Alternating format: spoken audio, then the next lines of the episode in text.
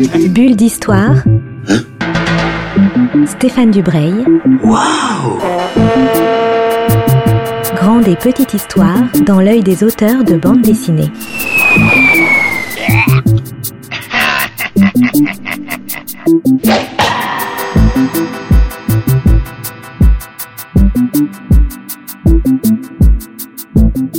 Bonjour à toutes et à tous qui nous rejoignez sur Art District pour une nouvelle bulle d'histoire.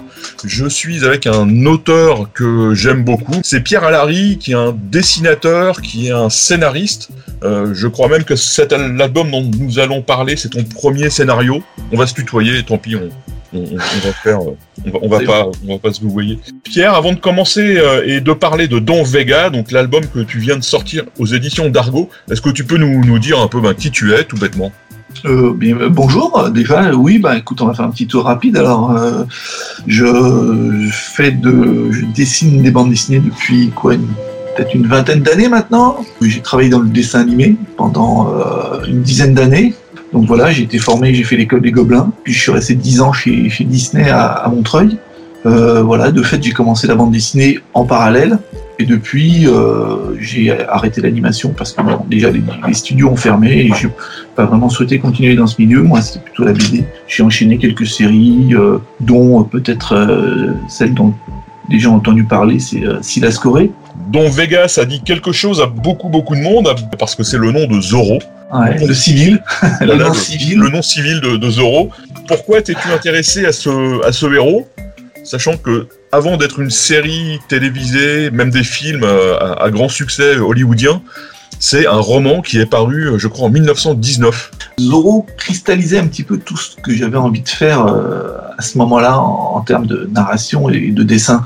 Je sortais de, de deux adaptations de, de, de, romans de Sorge Chalandon, des romans qui tournaient donc autour de, de l'Irlande du Nord et qui se passent donc dans les années 70 en Irlande du Nord et, à Paris. Et donc, euh, j'ai quand même passé 300 pages à dessiner des personnages assis, euh, qui papotent euh, autour d'un café et qui se regardent dans les yeux. Et j'étais très, très, très loin de, de, de ma zone de confort. Donc, j'avais un petit peu envie de retourner dans cette zone de confort, c'est-à-dire des une BD un peu plus déjà populaire, entre guillemets, dans le bon sens du terme, c'est-à-dire de l'aventure, euh, des choses un peu plus entraînantes, euh, en termes de graphisme surtout. Donc voilà, je voulais me, concentrer là-dessus, sur un personnage un peu plus graphique, stylisé, qui soit aussi connu. J'avais envie de travailler sur un personnage connu. Je pensais pas vraiment à une franchise, mais en tout cas, quelque chose de essayer de faire un, un vu par. Et ça fait pas mal d'années que je tourne autour de l'envie de faire un western, un western sombre, un western social. Donc voilà, il y avait tout, tout plein de choses comme ça qui, euh, se retrouvaient autour de, ce personnage, je me suis dit pourquoi pas Zorro finalement, puisque graphiquement il est intéressant, il est tout noir, il a une cape, un masque. Euh, c'est pas Batman, mais presque. Alors après, il y a eu des petits, changements en cours de route, c'est-à-dire que en, en, me documentant, j'ai découvert euh, le personnage qui a inspiré l'auteur de Zorro, le romancier, et qui était un bandit mexicain qui s'appelait Joaquim Murrieta, et qui était aussi très intéressant puisqu'il y avait euh, cette envie de faire un petit pas de côté par rapport à, à Zorro, et donc pourquoi pas faire euh, la biographie de ce personnage, Joaquim Murrieta, qui attaquait les, euh, propriétaires blancs et euh, les tuait. Et euh, la légende dit qu'il les marquait aussi au visage de, ses initiales. Et euh, c'est comme ça que, que l'auteur de le, romancier s'est inspiré de, de, ce personnage pour faire son Zorro. Mais euh, le problème, c'est que lui a très mal terminé. Et de fait, j'avais aucune possibilité, si besoin était, de faire une suite. Et dans ce cas-là, l'idée du Zorro était aussi euh, éventrée puisque euh, faire Zorro après Joaquim Murrieta, ça n'avait aucun sens puisque c'était la même histoire, euh, puisqu'à l'époque rien n'était sûr, on aura peut-être la chance d'avoir une franchise, on aura peut-être la chance de continuer l'aventure, mais en tout cas, voilà, il y avait des ouvertures euh, un peu plus pratiques que, sur le, personnage de Joaquim Murrieta. Donc dans ton Zorro, ce qui est aussi intéressant, c'est que tu commences par planter le décor historique, parce que le personnage de Zorro s'inscrit dans une dans l'histoire, dans l'histoire de des États-Unis et plus particulièrement dans l'histoire de la Californie, qui a un moment de son histoire où c'est pas encore un État américain, c'est plus vraiment un État mexicain.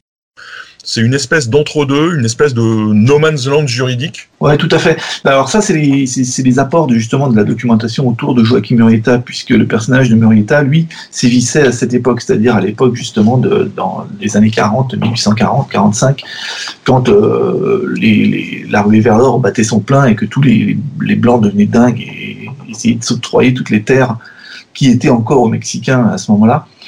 Et euh, c'est pour ça que lui euh, vengeait un petit peu son, peuple. Et donc j'ai voulu, je trouvais ça intéressant comme contexte historique, mais de fait j'ai voulu garder ce contexte, mais en, y replaçant euh, le personnage de. C'est ça aurait été assez intéressant de creuser ce, ce, cette partie de l'histoire de, des États-Unis. Et de fait, c'est pour ça que j'ai mis ce petit préambule pour que les gens n'aient pas à se poser trop de questions par rapport aux intentions des personnages et à leurs réflexions, et surtout pour éviter un truc qui vite devenir insupportable en bande dessinée, c'est d'avoir des textes explicatifs ou des dialogues explicatifs avec des personnages qui expliquent l'histoire de leur pays euh, en, se parlant entre eux. Là, ça aurait été euh, une catastrophe.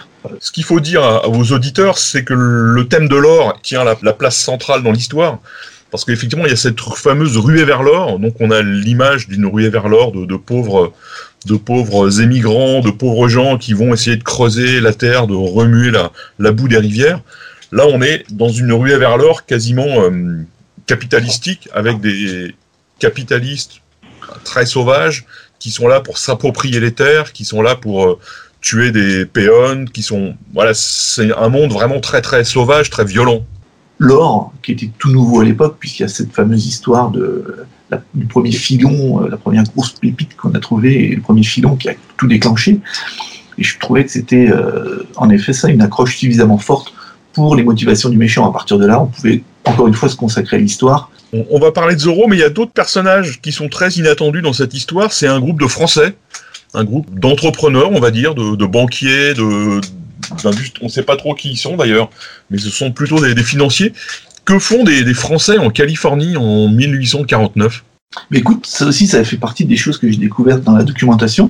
Alors, je les ai placées là pour un peu, euh, comment dire, j'allais pas, pas pour la touche exotique, pour donner un peu de fond au, trafic, on va dire, euh, du, méchant, et, pour montrer que euh, voilà, c'était vraiment un, capitaliste dans toute sa splendeur. C'était pas juste un type qui voulait virer euh, les Mexicains, mais il voulait aussi faire du profit dans, tous les, dans tous les coins. Énormément d'Européens ont été tout de suite attirés Irlandais aussi, évidemment, puisque en Irlande, c'était voilà, c'était la grosse dépression à l'époque.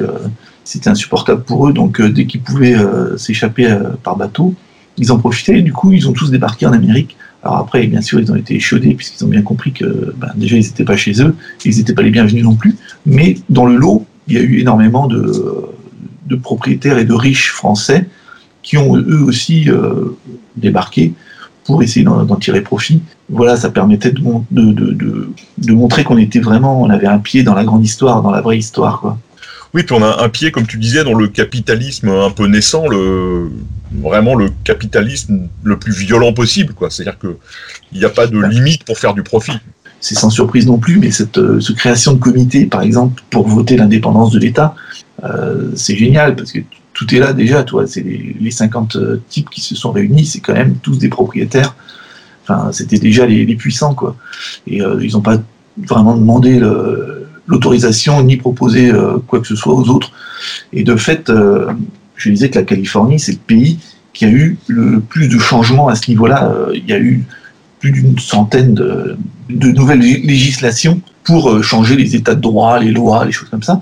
Et à chaque fois, ça a été toujours proposé et fait par des puissants. Bah, c'est aussi l'histoire des États-Unis qui se sont construits comme ça, quoi. Là, on... quelque part, c'est l'histoire de beaucoup de pays, puisque regarde en Europe, enfin, les seigneurs, il y a toujours une, un rapport de puissant qui, qui s'imposait. Quoi.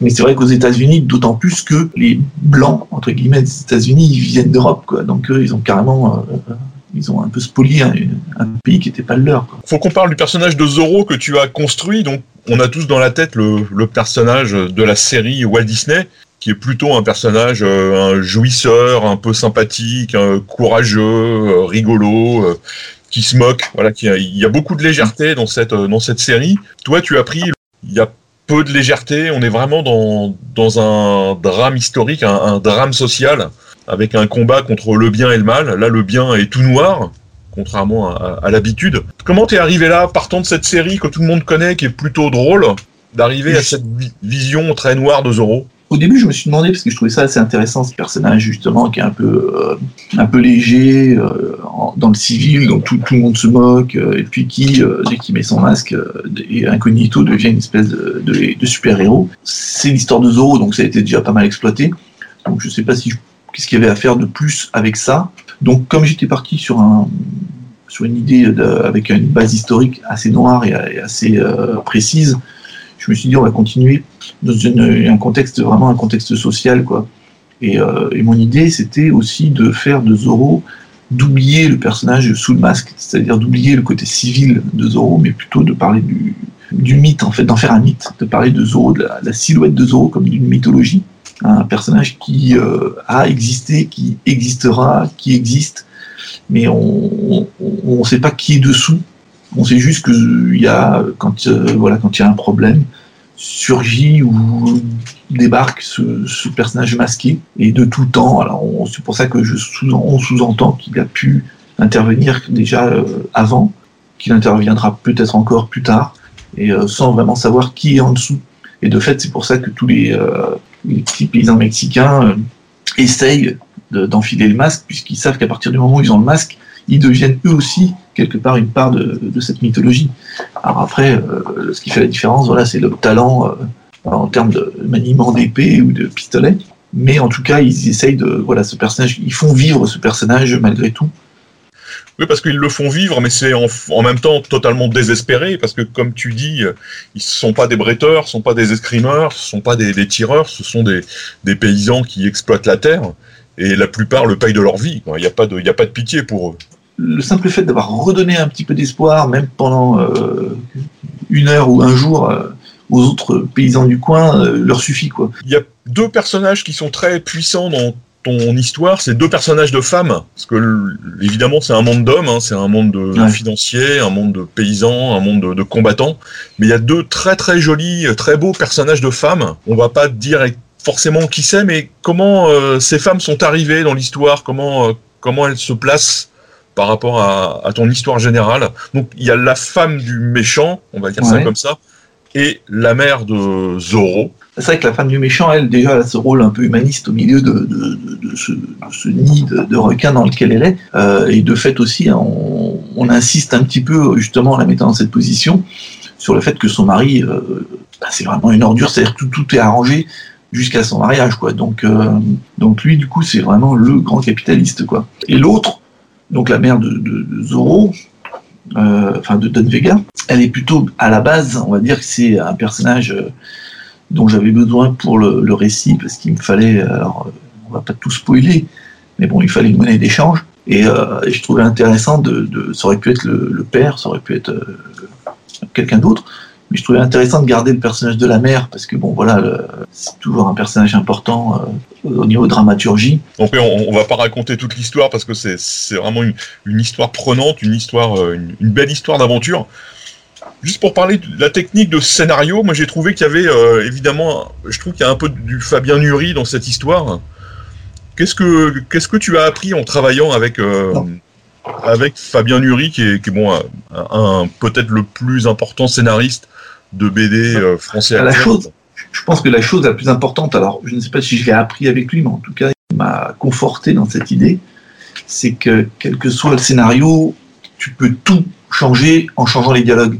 Mais il y a eu beaucoup de travail sur les dialogues, c'est-à-dire qu'en fait, et euh, ça c'est peut-être une des choses que j'ai apprises, que j'ai vu avec Fabien, c'est que tu peux ne toucher à aucune case en termes de dessin, mais par contre, tu peux changer en fait tout ce qui a été dit ou toutes les intentions simplement en changeant les dialogues, mais en gardant les mêmes dessins. Alors après, le piège, c'est que moi j'aime bien aussi ce petit côté cynique et ironique. Euh, donc euh, j'essaie de faire des petits dialogues, des petits, des petits échanges qui claquent. Et là encore, faut pas tomber dans le piège justement, faut pas que ça devienne une démonstration de, de cynisme ou d'ironie, euh, comme on a pu voir dans certains films euh, qu'on connaît tous bien. Alors c'est chouette la première fois, ou la troisième fois, tu vois, c'est juste des matchs de, de, de, tennis entre de, comme peut faire Tarantino des fois au début, il le faisait bien, et puis maintenant, c'est ça, ça devient de la démonstration. C'est-à-dire que tu as 20 minutes de dialogue euh, qui servent à rien, juste avec des punchlines. Et euh, je voulais surtout essayer d'éviter ça aussi, de pas tomber, de pas, de pas tomber dans le piège de, de, l'auto-satisfaction. Bah, voilà, je trouve ça particulièrement réussi. C'était un peu le sens de ma question parce que notamment toute la quasiment toute la fin, l'histoire est bouclée. Hein, on sait ce qui se passe, mais je crois qu'il y a il y a six ou sept pages de fin d'une poursuite où il y a quasiment aucun dialogue. Et effectivement, on n'a pas besoin euh, on n'a pas besoin d'en savoir plus. Quoi. Le, ce qui se passe sous nos yeux est totalement euh, suffisant et, et c'est, on est pris, voilà, c'est, on, on, est embarqué dans cette, dans cette course poursuite euh, où les personnages ne disent rien. C'est vraiment, ouais. vraiment réussi. Il y a des dialogues des fois qui mènent, à, qui n'ont pas de réponse. Et je trouve ça intéressant. Ça peut être, ça donne un, une vie en dehors de la. C'est-à-dire que la vie, c'est pas juste ce qu'il y a dans la case. Nous, quand on quitte une maison précipitamment, on dit attends, attends, attends, j'ai oublié un truc, on sait pas ce que c'est, mais on se dit il faut que j'y retourne parce que voilà, on a un réflexe de sauvegarde. Et là, c'était un petit peu ça l'idée. Et c'est d'arriver à placer voilà, des petits dialogues comme ça qui donnent une vie en dehors de la case. Faut qu'on parle aussi maintenant du dessin, parce que tu es quand même surtout, enfin, euh, excellent scénariste, mais surtout dessinateur. Tu as choisi de, de raconter cette histoire avec des, j'allais dire, des, des, séquences, avec des séquences euh, colo colorées. Il y a beaucoup de jaune, il y a beaucoup de d'ocre. Et de temps en temps, on arrive, euh, quand c'est la nuit notamment, à des choses très très sombres. Il y a très peu de, lumière en fait dans cet album. On est toujours dans du clair obscur. Alors ça, c'est un, une envie depuis toujours, comment dire, d'éviter les, ambiances neutres. Donc j'ai toujours, euh, même quand je travaille avec un, coloriste, euh, j'ai toujours des recommandations. C'est ça, c'est de, donner un, ton bien précis à une séquence de fait sur le, Silas Corée, quand on a travaillé avec, euh, Bruno Garcia qui a fait les couleurs, toutes mes indications allaient dans ce sens-là. C'est-à-dire que c'est où euh, rouge ou bleu ou machin. Si c'est la nuit, on fait ça. Si c'est une nuit calme, il y a une couleur euh, nuit calme. Mais voilà, les éclairages, tout pour éviter ces espèces d'éclairages de, qu'on retrouve dans, des fois dans des BD réalistes. Euh, une scène de jour ensoleillée où il se passe rien en fait. Il n'y a aucune intention dans les couleurs, c'est juste une couleur qui, remplit euh, la page, mais qui donne aucune intention de, de, sensation, de, de, danger, de calme. De... C'est juste voilà, la mer est bleue, le ciel est bleu. Le... Et donc surtout éviter ça. Et de fait là en plus on est sur un, à une époque où il n'y a pas d'électricité, donc forcément les lumières, quand il y a une lumière, c'est des lumières, c'est des torches. Ou la lune la nuit. Ou la, la lune la nuit, mais euh, c'est forcément des ambiances un peu jaunes, un peu chaudes. Après, il rentre aussi en compte le fait que c'est la première fois que je fais un album en couleur en, en, entièrement tout seul. Euh, donc euh, forcément, j'ai mes limites. Alors c'est sûr que j'aurais pu, j'aurais aimé trouver des nuances dans mes nuits. Euh, pareil, quand je vois le travail de, Bruno sur Silas Corée, puisque je regardais un peu ça comme référence, il n'y a pas une nuit qui est pareille. Il arrive à chaque nuit, il y a une nuance. Après, les séquences de jour, il n'y en a pas beaucoup. Mais à chaque fois, j'ai essayé de leur donner une indication, c'est-à-dire qu'il y a celle où les deux personnages quittent la mine, les deux méchants quittent la mine, et on voit que c'est le coucher du soleil. Parce que il faut que la lumière serve, et les couleurs servent à donner aussi une, comment dire, une unité de temps. Donc, euh, on est le matin, on est l'après-midi, on est le soir. Donc là, voilà, on a un coucher de soleil, donc on a une lumière rasante. Quand euh, Zoro va à l'église, on voit que c'est une, lumière qui tape. On devine qu'on est dans la matinée, puisque voilà, il y a des, ombres un peu violettes, un peu froides. Enfin, toujours donner un, un sens aux couleurs, quoi, qu'elles ont aussi, qu'elles aient aussi un sens narratif. Il y a aussi une autre chose qui est particulière dans cette bande dessinée. Je pense que là aussi, ça a un sens narratif très important. C'est l'usage de la trame. les, les, dessins sont. Alors, c'est pas uniforme, ça aussi, je pense qu'il y a une raison à tout ça, c'est que régulièrement les ombres ou les, les, parties un peu même sombres ou claires sont tramées. Il y a ces, ouais. ces, ces, petits points qui forment la trame, mais sur une même case, on peut avoir euh, des morceaux tramés et des morceaux en, en aplat. Pourquoi tu, as choisi cette technique d'ombre? À la base, c'était pour un peu retrouver euh, ce côté euh, pulp, euh, toi, des vieilles BD justement des années 50, oui, qui étaient entièrement, entièrement tramées.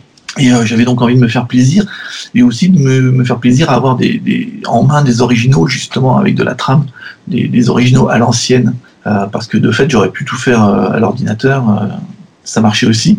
Mais voilà, je voulais des, des, beaux, des belles pages avec du gris, avec des belles trames. Comme tu dis, le, le danger après, c'est que la trame, c'est c'est du noir et blanc. Donc j'avais pris parti de mettre mes ombres, de faire un maximum d'ombre avec de la trame et euh, souvent, ce qui se passe, c'est qu'au moment de mettre la couleur, tu te rends compte que ça peut boucher. Donc, trame plus ombre en couleur, tout de suite, ça, ça bouche un peu le, le personnage ou l'image.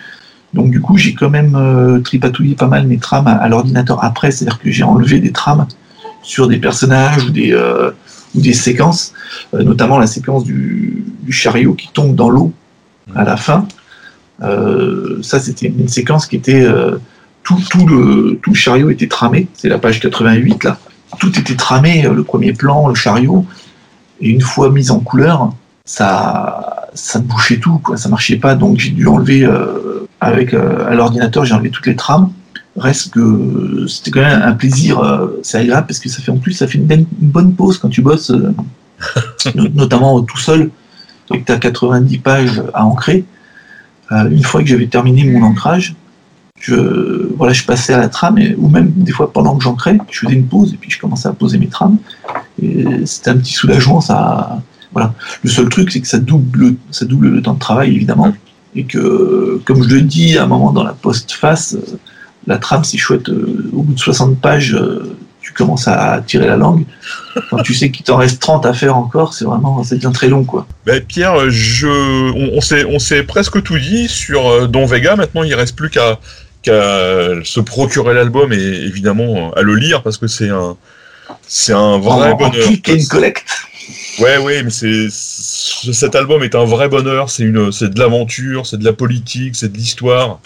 Euh, voilà, il y a, y a, des poursuites, il y a des très très beaux personnages.